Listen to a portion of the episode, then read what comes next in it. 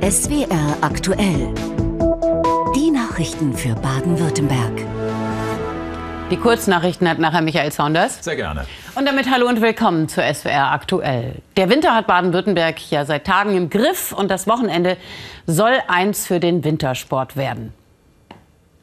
Man hört sie natürlich schon von weitem mit dem Geknatter. Die Schneeraupen sind im Einsatz, präparieren die Pisten. Wir sind hier in Isny im Allgäu. Da hat es in den vergangenen Tagen genug geschneit, dass ab morgen der Felderhalde-Lift in der Saison endlich mal wieder laufen kann. Wieder weiß in den Bergen. Die Wochenendpläne für große und kleine Wintersportfans wären also schon mal klar. Während sich die einen auf ein unbeschwertes Wochenende freuen, machen sich andere über ihn hier Gedanken. Der Wolf, der ist ja längst zurückgekehrt nach Baden-Württemberg. Aber auch wenn er hier so schön aufheult, eigentlich sind es im Ortenaukreis die Bauern, die sich Sorgen machen. Auch im Nebenerwerb halten hier viele Nutzvieh, also Schafe und Ziegen. Die werden gebraucht im steilen Gelände. Wuchert sonst alles zu, da kommt man mit Maschinen schlecht ran. Das bedeutet aber auch, dass es schwer ist, Wolfszäune zum Schutz aufzustellen. Für die Landwirte ein echtes Dilemma. Annette Rohrer. Landwirt Robert Moser kümmert sich heute um ein krankes Schaf und die Lämmer. Sie stehen getrennt von seinen restlichen 40 Schafen im Unterstand. Die anderen sind auf der Weide. Vor ein paar Jahren hat er direkt hier eine traurige Entdeckung gemacht. wir sind halt morgens in den Stall gekommen und da war es gerade so am Dämmerer und da habe ich gesehen, dass da drüber ein Schaf liegt. Und dann äh, hat man halt, wo es mal richtig hell war, hat man halt mal danach geguckt und dann hat man gesehen, dass es aufgefressen war. War aber fast nichts gefressen. Dann habe ich die Jäger verständigt. Und der Jäger hat gleich gesagt, oh, das sieht nach Wolf aus. Das Gelände, das Robert Moser bewirtschaftet, besteht aus vielen Steillagen. Immer wieder versetzt der Landwirt die Zäune, damit die Schafe neues Gras finden und die Flächen so offen gehalten werden.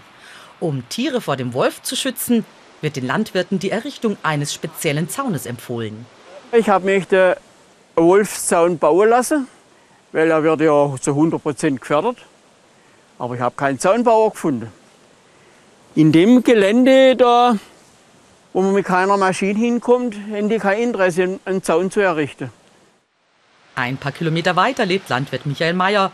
Wegen der Beschaffenheit des Bodens wären Schutzzäune bei ihm nur mit großem Aufwand zu installieren. Außerdem müssten sie ständig gepflegt werden. Was ihn besonders ärgert? dass es so viele gibt, die sagen, ja, wir brauchen den Wolf und der gehört wieder daher und mache und durch. Aber die haben von der Praxis überhaupt keine Ahnung. Wir haben es leider haben vor Jahren versäumt, dass wir so viele praxisfremde Leute haben. In der Umgebung gibt es viele Bauern, die so wie Michael Mayer denken. Die meisten sind im Nebenjob Landwirt. Jede Geschichte über ein vom Wolf gerissenes Tier befeuert die Diskussion, ob der Wolf sich hier weiter verbreiten soll. Das Tier ist in meinen Augen nicht vom Aussterben bedroht und wird uns noch viel Kummer bereiten. Durch die Zunahme der Population halt.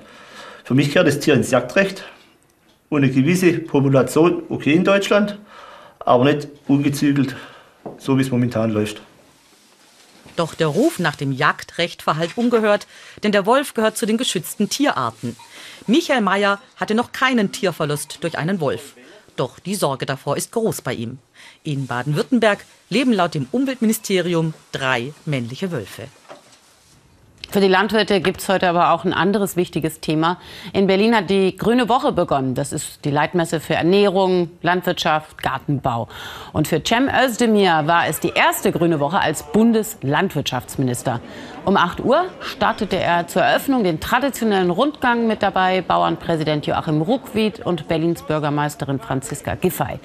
Schon vor neun Rotwein? Respekt. Noch bis Ende Januar hat die Messe für das Publikum geöffnet. Und obwohl morgen anlässlich der Grünen Woche in Berlin eine Großdemonstration angekündigt ist, die Menschen wollen protestieren für eine Agrarwende und mehr ökologische Landwirtschaft, ja, die Verkaufszahlen in der Biobranche, die sprechen gerade eine ganz andere Sprache. Nachdem es lange einen richtigen Boom gab, also immer mehr Bio verkauft wurde, zeigt die Absatzkurve jetzt nach unten um über 4 Prozent, sagt der Deutsche Bauernverband. Eigentlich kein Wunder angesichts von Inflation und hohen Preisen. Stefanie Ley zeigt, was das für Auswirkungen hat. Beim Tierwohl ist der Verbraucher nach wie vor am ehesten gewillt, tiefer in die Tasche zu greifen. In der Bioinsel, einem Ökobetrieb im Odenwälder Elstal, leben glückliche Hühner, die jeden Tag rund 1500 Eier legen. Für den Handel wird hier sortiert und abgepackt. 50 Cent kostet das Bio-Ei. Fast doppelt so viel wie Eier aus Boden- oder Freilandhaltung. Das ist es vielen auch wert.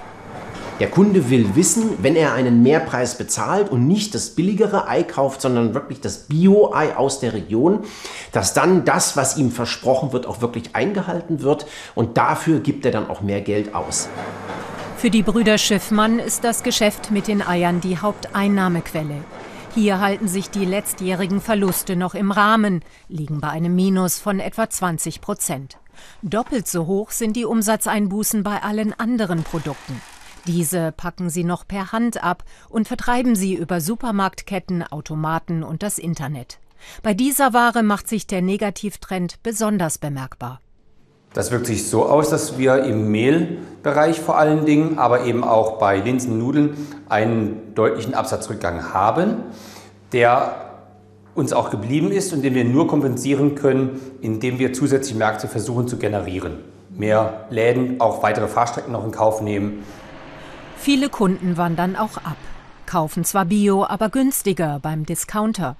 Genaue Zahlen gibt es laut Gesellschaft für Konsumforschung hier aber nicht. Dafür ist der Absatz von Ökoprodukten in klassischen Bio-Supermärkten um 10 Prozent zurückgegangen, in Naturkostläden und Reformhäusern sogar um 33 Prozent. Der Naturkostladen Kornblume in Neckargemünd bei Heidelberg bekommt regelmäßig Ware von der Bioinsel. Auch hier kaufen die Kunden weniger. Der Inhaber hat im vergangenen Jahr erstmals rote Zahlen geschrieben. Wir hatten diesen enormen Umsatzzuwachs in 21 und in 20, wo Corona angefangen hat. Und da haben wir halt einfach auch ein bisschen Rücklagen oder Rücklagen bilden können, die wir jetzt, die halt jetzt weggeschmolzen sind. Kai Eulenbach fährt deshalb auf Sparflamme, hat eine frei gewordene Stelle im Verkauf erstmal nicht neu besetzt. Außerdem will er noch stärker auf regionale Produkte wie die der Bioinsel setzen, um sich vom Angebot der Discounter deutlicher abzuheben. Und es gibt auch Initiativen, die sich gegen den Bio-Abwärtstrend stemmen und ganz im Gegenteil noch mehr Bio und auch mehr regionale Produkte auf den Tisch bringen wollen. Ob in Restaurants oder in Kantinen, die Initiative KA Wert will Landwirte, Gastronomie und Handel so miteinander vernetzen, um dann mehr Bio-Essen auf die Tische zu bringen. Andreas Faut. Diese Bio-Kartoffeln stammen aus der direkten Karlsruher Umgebung. Janis Bouquet setzt in der Kulturküche voll auf vegetarische Kost.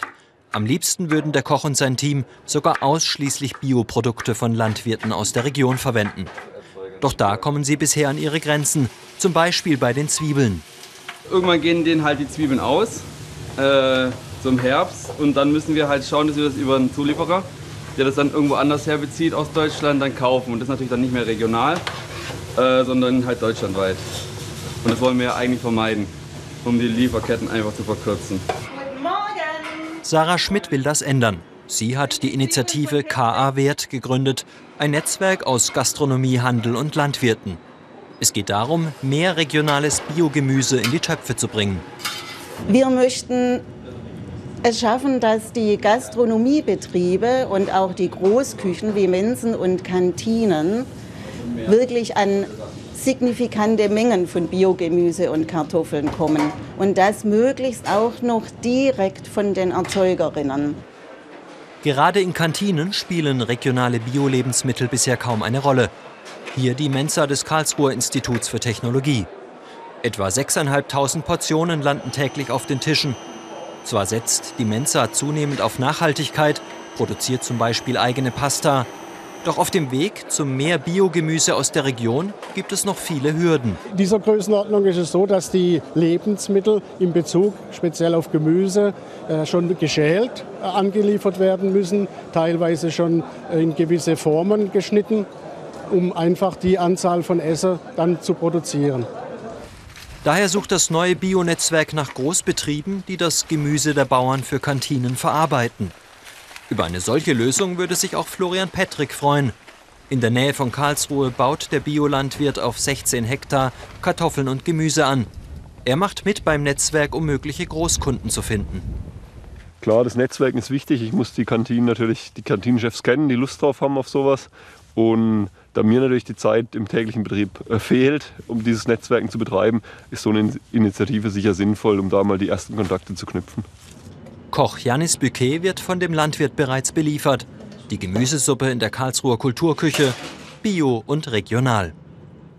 Tja, helfen alle zusammen. Und das Motto der Veranstaltung, um die es jetzt geht, passt eigentlich auch genau dazu. Zusammenstehen in der Krise. Nur ist hier keine Biokrise gemeint, sondern die allgemeine Krise. Nach zwei Jahren Pandemiepause findet heute wieder der traditionelle Neujahrsempfang der Landesregierung statt und dieses Mal im Baden-Badener Kurhaus. Eingeladen waren 600 Menschen aus ganz unterschiedlichen Bereichen des Ehrenamts. Ministerpräsident Kretschmann war echt beeindruckt von der Vielfalt des Engagements im Land. Auf der Veranstaltung würdigte er Männer und Frauen, die in der Feuerwehr, in der Flüchtlingshilfe oder in Sport- und Musikvereinen mitarbeiten. Und im Kurhaus dabei ist mein Kollege Theo Jägersberg. Ist das heute so richtig festlich mit Schlips und Frack und Co.? Also die meisten sind ziemlich leger angezogen, muss ich sagen. Vorbildlich, schick gemacht hat sich auf jeden Fall das Kabinett, das ja hier komplett vertreten ist, angeführt von Winfried Kretschmann, der seine Ministerinnen und Minister und Staatssekretäre alle vorgestellt hat, hier den vor allem ehrenamtlichen Gästen. Und um die geht es ja hier vor allem Kretschmann, Ministerpräsident. Er will und wollte sie würdigen. Das hat er auch in seiner Rede gemacht. Und wir hören jetzt da mal kurz rein, was er gesagt hat. Heute bei diesem Empfang sind Menschen eingeladen, die sich ehrenamtlich, die sich bürgerschaftlich für andere und die Gemeinschaft engagieren. Sie sind es, die den großen Unterschied machen, weil unser freies Gemeinwesen erst Sie lebendig machen, weil Sie mit Ihrer Freiheit etwas anzufangen wissen und weil Sie Verantwortung übernehmen. Ja, also einige haben sich auch in Schale geworfen, passend zu ihrem Ehrenamt. Sie haben ihre Uniform an vom Technischen Hilfswerk, von der Bergwacht, von der Feuerwehr und vom Deutschen Roten Kreuz. Ganz herzlich willkommen, Jürgen Wiesbeck. Sie sind quasi der höchste ehrenamtliche Rotkreuz-Mensch in Baden-Württemberg. Wie hat Ihnen denn die Rede des Ministerpräsidenten gefallen? Also es hat mir sehr gut gefallen, insbesondere weil er gerade das Ehrenamt und die ehrenamtliche Mitwirkung aller Menschen in Baden-Württemberg ganz besonders gewürdigt und geehrt hat. Er hat gesagt, das Ehrenamt ist der Kit, den die äh, Gesellschaft auch zusammenhält oder der Kit, den die äh, Gesellschaft zusammenhält. Und das ist eine ganz wichtige Botschaft. Und es macht uns Ehrenamtliche, die wir viele, viele Stunden, Tage, Wochen, Monate in den letzten Jahren äh, aufgebracht haben, ehrenamtlich. Das macht uns natürlich stolz und der Dank ist natürlich ganz wichtig. Nun ist es so, viele Vereine klagen im Land darüber, dass sie niemanden mehr finden, der freiwillig ein Vorstandsamt übernimmt. Wie ist denn die Situation in Baden-Württemberg beim DRK? Über 40.000 Ehrenamtliche sind ja bei Ihnen im Einsatz. Also das ist sicherlich ganz unterschiedlich. Aber im Wesentlichen haben wir natürlich eine relativ günstige Situation insofern, dass natürlich die Menschen helfen wollen. Und wenn die Menschen helfen wollen, kommen sie auch auf das Rote Kreuz zu, obwohl sie vielleicht aktuell noch gar kein Mitglied sind und fragen, wo sie helfen können. Und wenn wir ihnen dann natürlich auch den Benefit mitgeben, den die Bevölkerung uns allen mitgibt, dann sind sie auch bereit, weiterhin dabei zu sein. In Vorstandsämtern ist das sicherlich ein kleines bisschen schwieriger, dann die Verantwortung auf Jahre hinaus zu übernehmen oder für eine lange Zeit die Verantwortung zu tragen. Aber auch das gelingt uns recht gut. Ganz kurz, auf welche Gespräche freuen Sie sich heute Abend noch? Na, ich freue mich auf die Gespräche mit den Kolleginnen und Kollegen der Hilfsorganisationen aus unserem eigenen Verband, der Feuerwehren, der Polizei, aber auch der direkte Dialog mit den Ministerinnen und Staatssekretären, die heute Abend da sind und vielleicht auch mit dem Ministerpräsidenten. Danke, Herr Wiesbeck. Und Sie haben extra gewartet mit dem Essen, denn jetzt gibt es noch Forellentatar und Ochsenbäckchen. Das wird er sicher genießen und damit zurück nach Stuttgart. Und wir sagen Danke, Theo Jägersberg vom Neujahrsempfang der Landesregierung in Baden-Baden. Jetzt dachte man ja, der große Ärger um gefährliche Knallkörper sei nach Silvester vorbei. Aber dem ist nun doch nicht so. Michael Saunders mit den Nachrichten im Überblick. Na, ein dumme Jungenstreich ist das hier nicht. In der Mensa einer Schule in Esslingen hat ein Unbekannter eine Feuerwerksrakete gezündet. Dabei wurden acht Schülerinnen und Schüler im Alter zwischen 16 und 19 Jahren leicht verletzt.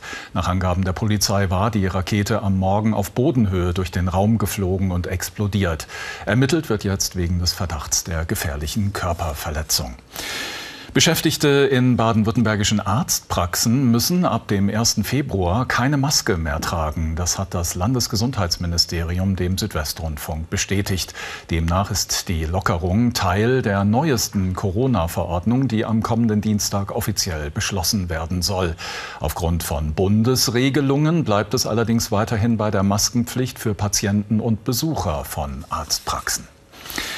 Der Stuttgarter Autohersteller Mercedes-Benz will seinen Beschäftigten eine Prämie von bis zu 7.300 Euro zahlen und damit am Gewinn beteiligen, den das Unternehmen 2022 erwirtschaftet hat.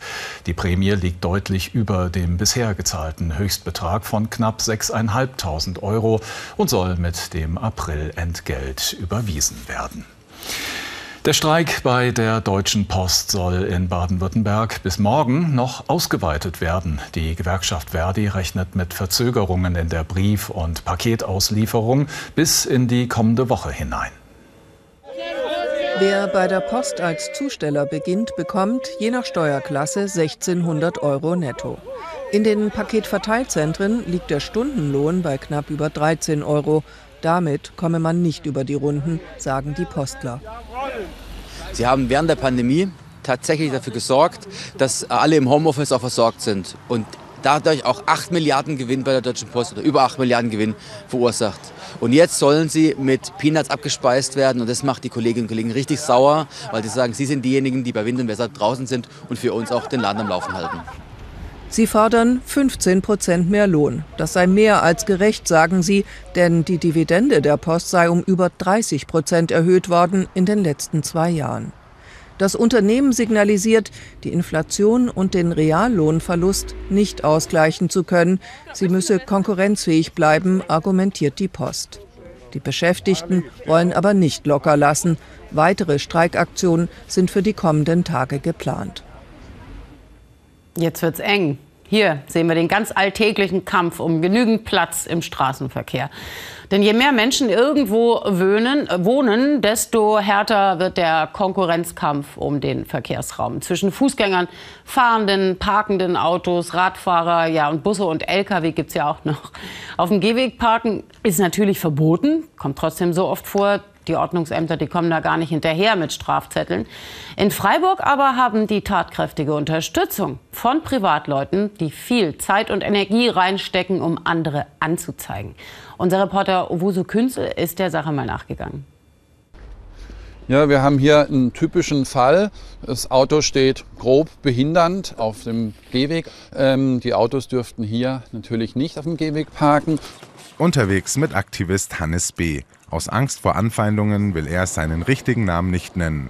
Er hat sich das Anzeigen von Gehwegparkern zur Aufgabe gemacht. In dieser Straße ist eine Grundschule. Der Gehweg hier nur für Fußgänger vorgesehen. Eigentlich. Beschilderung ist klar, ja, es ist ein Halteverbot, ja, und ich stehe direkt vor der Schule. Es ist sogar noch eine Feuerwehrzufahrt etc. Also das ist, in, also es ist schlicht und ergreifend nicht zu diskutieren, dass sie da nicht parken kann.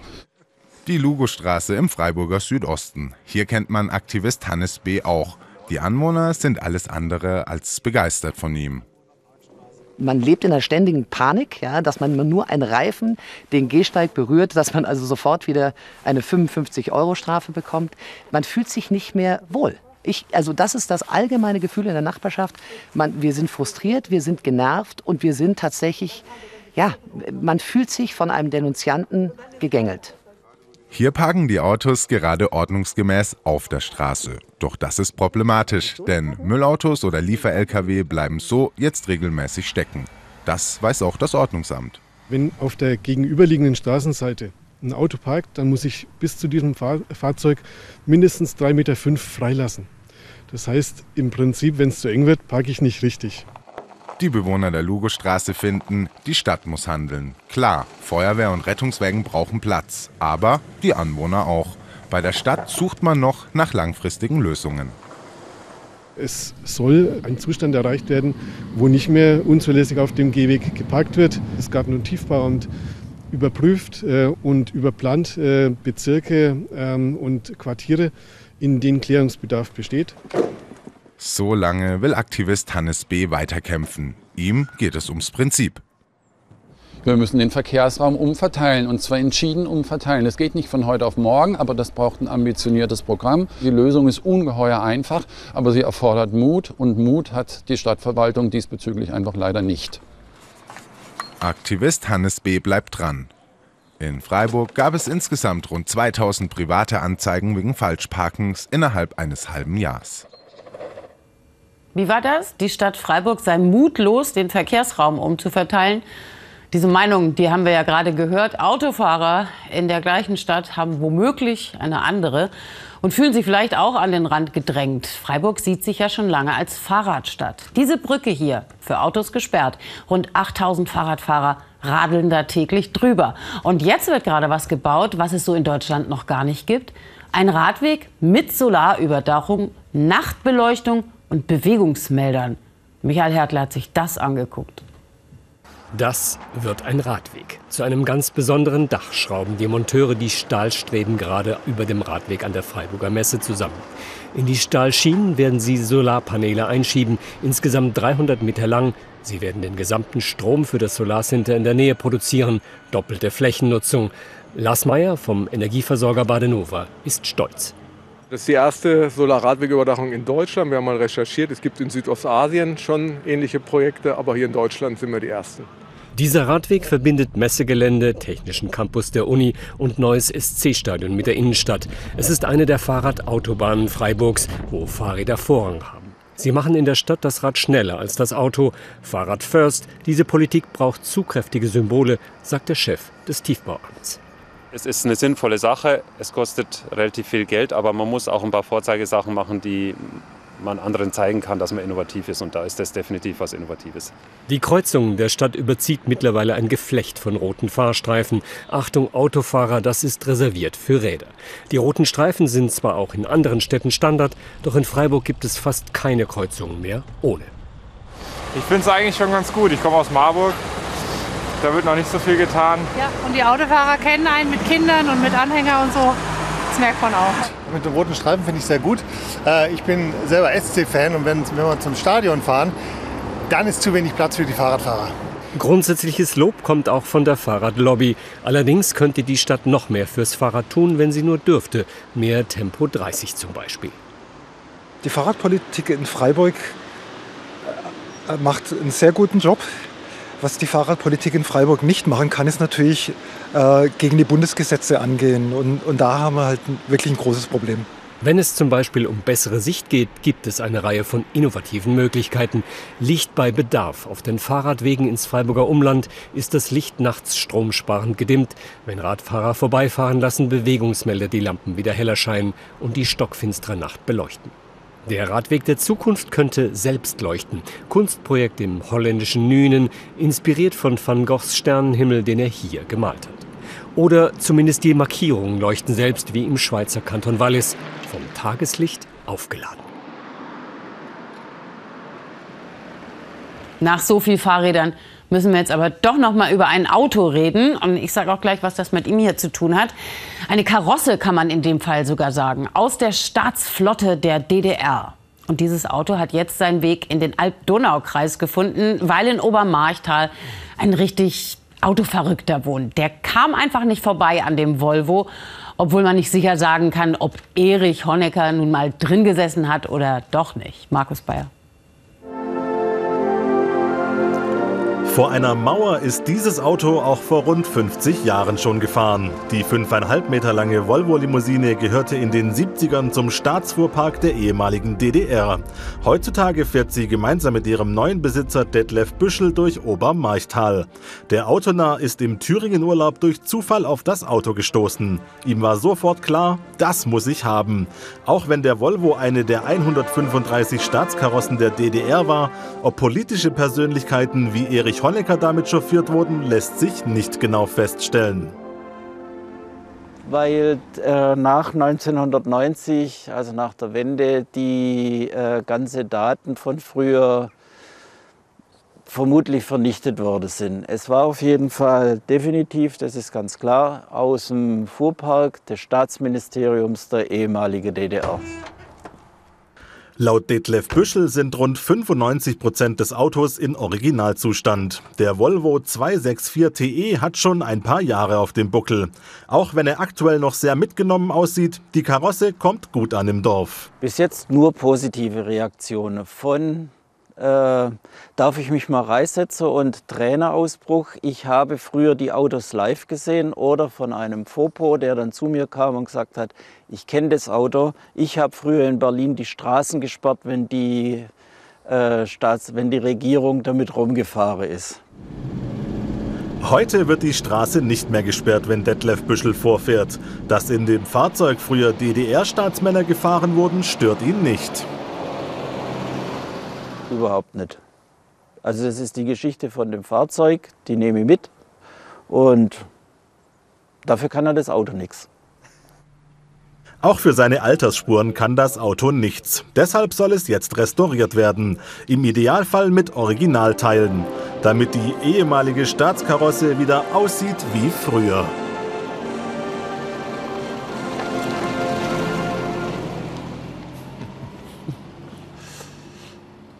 Das war's von uns. Nachher gibt's nochmal SW aktuell, die Spätausgabe mit Michael Saunders. Um dreiviertel zehn sind wir gerne wieder zur Stelle mit dem Wichtigsten hier aus Baden-Württemberg. Jetzt sind wir gespannt aufs Wochenendwetter mit Thomas Ranft und danach dann die Tagesschau. Und um 20.15 Uhr geht's heute in Expedition in die Heimat, in den Winterurlaub in Oberstdorf. Ihnen einen schönen Abend. Und ein schönes Wochenende. Wiedersehen. Vielleicht weiß. in Oberstdorf, wer weiß.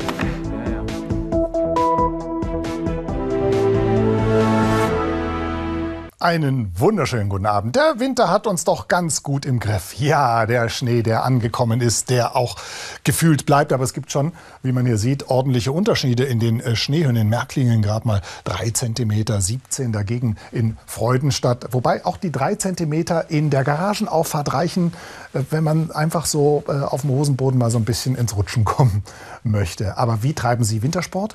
Tun Sie es? Gehen Sie wandern oder wollen Sie vielleicht Langlauf machen? Klassische Loipen zum Beispiel allein im Liftverband Feldberg über 20 Kilometer gespurt. Aber man kann natürlich auch mit dem Lift hochfahren. Ja, da kann man über Energieverbrauch diskutieren. Oder einfach so eine Rodelpiste. Also, da geht schon eine ganze Menge. Der Winter, der nicht locker lässt, auch wenn er im Moment etwas ruhiger ist. Wir haben doch in weiten Teilen auch heute Nacht teilweise sogar ein bisschen Auflockerungen. Ansonsten viele Wolken Richtung Allgäu, ein paar Flocken im Nordwesten, ein paar Flocken und morgen früh dann ordentlich winterliche Tiefstemperaturen. Die minus 13 Grad auf der Alp sind natürlich schon mal eine Ansage. In den Städten meistens so minus 2 bis minus 5 Grad. Der morgige Vormittag meistens grau, nach Westen ein paar Lücken, wo sich die Sonne noch durchkämpfen kann. Von Osten dagegen kommen schon erste Wolken, die etwas Schnee bringen. Und dieses Schneegebiet breitet sich am Nachmittag dann doch etwas weiter aus. Ganz im Westen dauert es bis weit in die Nacht, bis da Schnee ankommt. Am Nachmittag noch nichts zu spüren. Und die äh, Nachmittagstemperaturen sind dann entlang des Rheins auch im Plusbereich. Zwei, drei Grad sind dort angesagt, wenn wir in den Höhenlagen Dauerfrost bis minus sechs haben. Und bei minus sechs Grad und Nordwind mit Stärke drei bis vier. Da braucht man schon dicke Handschuhe und eine Mütze und einen Schal, sonst friert man doch ganz schön dolle. Also das ist ein wirklich spürbarer, unangenehm kühler Wind. Am Sonntag gibt es Schneefälle, ab Montag ist es trocken, aber es bleibt entsprechend kalt. Und das bedeutet, dass der Winter und auch der Schnee, der jetzt ist und der kommt, der bleibt.